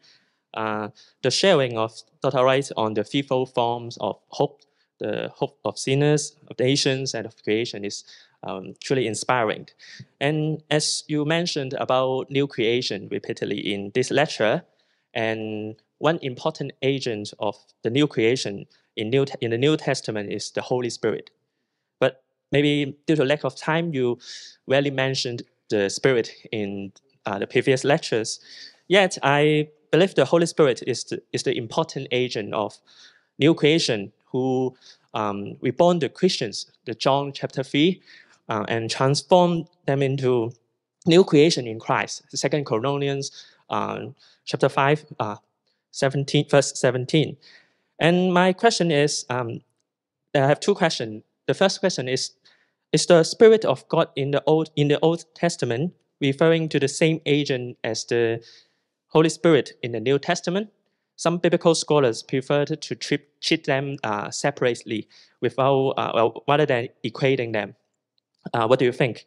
And the second question is, um, you mentioned about the meta narrative, the mission, uh, the, the mission of God, the story of God. But can you outline the story of the Spirit, the, the narrative of the Spirit in within your meta narrative uh, briefly? Thank you. Thank you. Uh, my answer to the first part of your question is yes. yes, the Spirit of God is the same Spirit of God as the Spirit of Yahweh in the Old Testament, who is sometimes called the Holy Spirit, the Spirit of God's holiness, and the Holy Spirit as we see in the New. I'm absolutely convinced of that. God has only one Spirit. There's, there's the Trinity. We believe God is Father, Son, and Holy Spirit. I've actually written a book called Knowing, the, Knowing God the Spirit, Knowing the Holy Spirit through the Old Testament. So you might want to look for that because he is the spirit of creation. He's there. He's the spirit of justice. He's the spirit of do you know who the first people who are said to be filled with the Spirit are, if you want to be filled with the Spirit? The first people who are filled with the Spirit are in the Old Testament, in the book of Exodus, and they're called Bezalel and Aholiab. You should know those guys. They were artists, they were craftsmen. They were there to work with wood and stone and fine metals and precious stones to build a tabernacle. The God whose spirit had done creation with all its beauty now pours the same spirit on these men to be the artisans of the tabernacle. It's a beautiful thought. And then he's the spirit of justice, he's the spirit of the prophets, and so on. Um, and it's also the spirit who is poured out in the eschatological vision of new creation, because Isaiah speaks about God pouring out his spirit on the land and restoring his people. Uh, and of course, uh, so does Joel, and Peter quotes from Joel in the day of Pentecost that this is that which the prophet Joel spoke about. So the idea that spirit is different in the Old and New Testament wouldn't stand up to the day of Pentecost, where Peter equates it. Okay. In relation to the meta narrative, I I would want to put my hand up and say, yes, you are right. I, I that, that is an element that I should bring in more clearly, um, namely the role of God's Spirit in the story uh, and the role of the Holy Spirit in Christian mission. Um, so forgive me for not emphasizing that as much as I should because I think you're right. Um, but I would want to say that the Spirit is there throughout the whole of the narrative, isn't he? The Spirit is there in the second verse of the Bible. Uh, the Spirit of God is hovering over the waters, over the deep, uh, there in creation. Uh, and the Spirit of God is there in the ministry of Jesus. Uh, he, he, he is filled with the Spirit, he's conceived by the Spirit. Uh, if I, by the, the, the Spirit of God, is doing the work. and also, Hebrews says that even the work of atonement is the work of the whole Trinity because it's through the Holy Spirit that Jesus offered himself at the cross. So the Father, Son, and Holy Spirit are united in the work of atonement. Uh, and then, of course, the Spirit comes in the book of Revelation. Um, the Spirit is there before the throne of God and engaged uh, in, the, in the work of new creation and so on. So that's something I should factor in. Um, and thank you for the reminder. And um, I, I, wouldn't want in any sense to have um, overlooked it, him, the, Spirit, but I should have perhaps mentioned it more than I did. But it's certainly something which, again, is cross testamental. Uh, it, it, it, would be another uniting theme uh, within who we are and why we're here and how we should live. Well, who we are, we are created by the Spirit of God. Uh, and how we should live, well, by bearing the fruit of the Spirit, by being filled with the Spirit, by living our lives in the Spirit and so on, walking in the Spirit. Thank you. Actually, here I've got a question. Um, the one wants to ask, what's the significant difference between biblical theology and Christian theology, if there's any? Well, actually, I want to invite you to come to CGST to study um, to find out the difference. But any quick answers to that?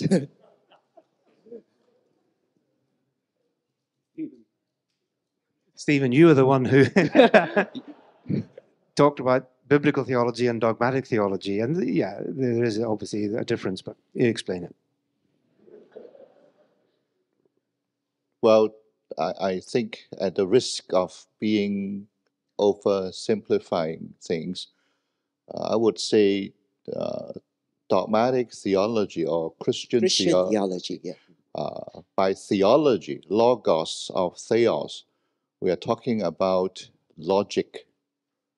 So today we talk about systematic theology. Systematic is logical. Uh, but going back to the Old Testament, I don't claim to know the New Testament as good as the Old Testament, but talking about the Old Testament is never logical. Never. Full stop. oh. What what do you say? Amazon, hmm? the Amazon River with all the undercurrents, ups and downs. uh, yes. There's a challenge. Um, my understanding of the, the phrase biblical theology means the theology of the biblical texts seen in their own context and background. So one could speak about, say, the theology of Ezekiel or the theology of the Pentateuch or the theology of the Old Testament. It, it's, it's thinking what is the Bible saying about God and God's action in the world. And you were right, he said, as James Sanders said, was it James Sanders, that the, the whole is about, about what God is doing, mm-hmm. not about us. God is the main character. That's why I like the idea of it being a drama in which God is the director and the chief author of the whole story. So, biblical theology is the theology as articulated when we try to explain what the Bible is saying. Systematic theology is the way in which we then try to put that together into categories, such as, well, what is our doctrine of God, of creation, of humanity? of sin, of salvation. And so we, we, we create a kind of conceptual framework for the Christian faith based around those biblical theology. So systematic theology has to be rooted in what the Bible says, but in a sense, it's trying to organize it into a more conceptual framework. But here is what I would want to say is that to me, all that we put into our systematic theology flows from the grand meta narrative of the scripture because it all comes out of that great story. Uh, it tells us this, there is one living God. He created this world. He made us in His image. We rebelled and fell against Him, uh, fell into sin.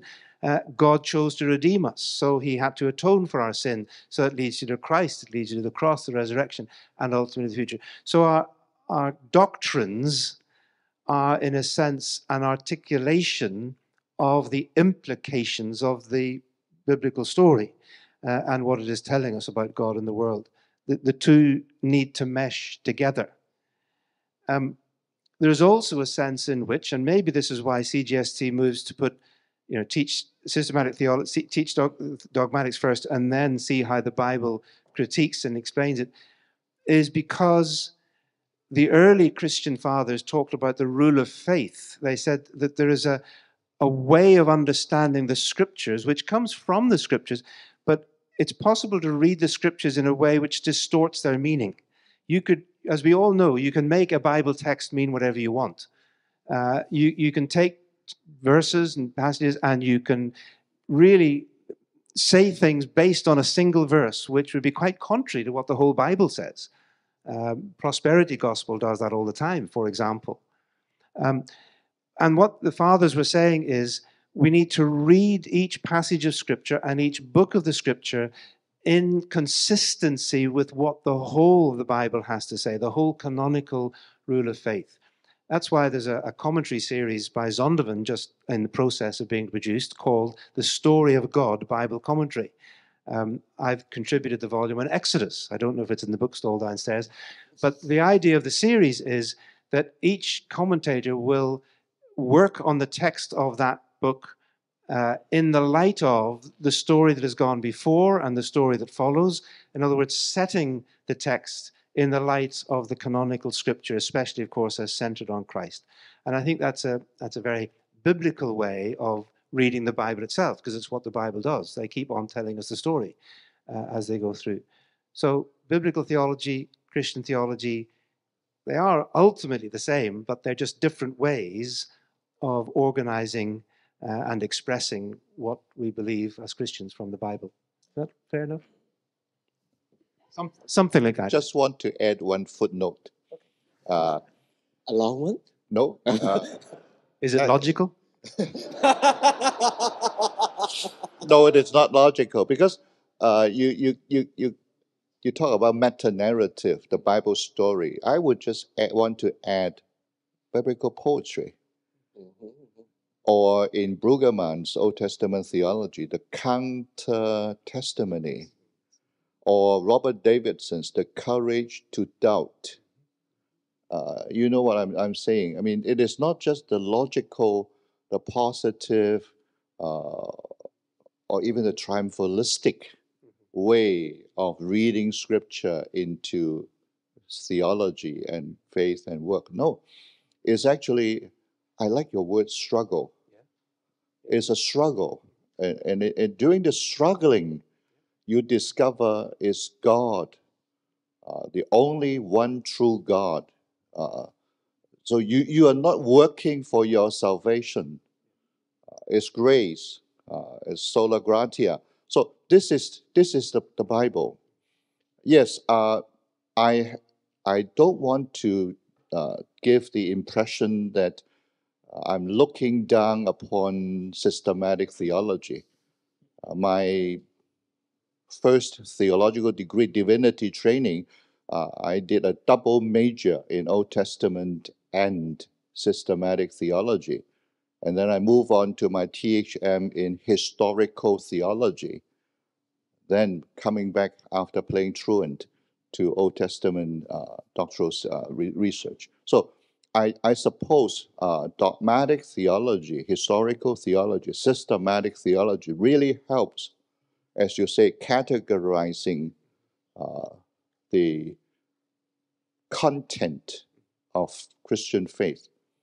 Uh, but still, when, when you open the Old Testament, it doesn't begin with, you know, systematic theology uh, existence of God. Instead, it says only fools will say there is no God. Uh, so, uh, and I, I, think Stephen, with this word meta narrative, I would emphasize the meta bit of it because I'm not, although I drew that diagram, a nice straight line, nice symbols, and so on, I don't want to say that it's all just story, that it's all just narrative. The whole point about a meta narrative is that here is an overarching uh, canonical shape to the scripture, which has a beginning and an ending, which is a new beginning um, at, at the end. And within that canonical meta narrative, of course, there are all kinds of counter movements and Mm. questions and problems and struggles. And that's why I love a book like Ecclesiastes, Mhm. um, which I've written a small exposition of. It's com- coming out next year. Um, because what, what Ecclesiastes does, and to some extent Job, but especially Ecclesiastes, it says, look, I know that this is what God says, and I know this is what wisdom should be, and I know it's better to be righteous than to be wicked, and it's even probably better to be alive than to be dead, although you can't really tell when you look at a dead dog, it's just as dead as a dead human. So, you know, he, he's facing the, the fact that he knows with his head what's true, and yet he struggles with all the stupidities, the absurdities, the futilities of life. And he just puts the two together uh, and says, What do you think? And, and it's a wonderful book of um, sort of questioning faith.